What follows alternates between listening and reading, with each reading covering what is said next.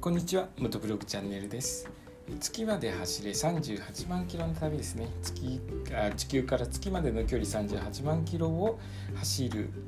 えー、バイクで走る旅をしております。えー、っとその月まで走れ38万キロに使用している 250cc のビッグスクーターなんですけれどもいろいろと整備が必要ということで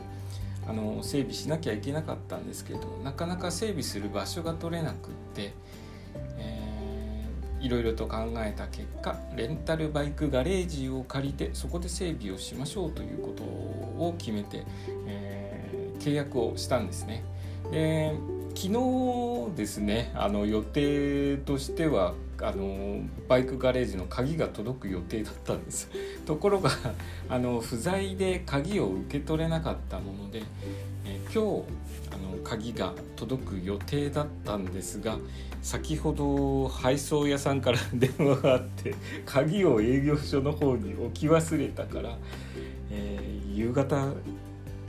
お届けしますよと電話がありまして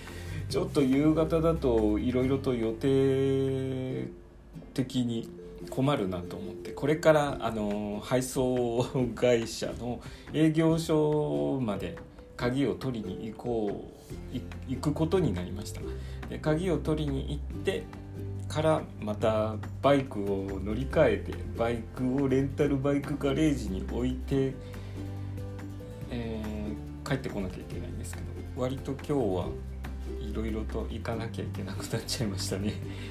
でレンタルバイクガレージなんですけれども電源がないんですね 100V 電源がちょっと取れないところなので、えー、何か外部電源をつけなきゃいけないんですけれどちょっと今日今朝どういうのがあるかなと思って調べてみたんですけど品物を、えっと、ポータブル電源でリチウムバッテリーの充電タイプが今あるんですね。100V 取れるリチウムバッテリー。モバイルバッテリーの 100V 版 100V 版と考えていただければいいと思うんですけどそれがお値段びっくりの10万円もするので あこれは却下だなと思いまして。で次にあのまあ定番の発電機ですね。発電機だとどれぐらいかなと思って調べたらだいたい4万円ぐらいだったんですね。でうん電源電源必要は必要だけどちょっと4万円とか5万円の出費いきなりは、うん、きついなと思って、まあ、とりあえずは電源のない状況で整備をしてって、えー、どの辺までできるかなというのを確認した上で、まあ、どうしても電源がないともうこの先進めないよとなった場合には、えー、発電機とかそういうまた電源を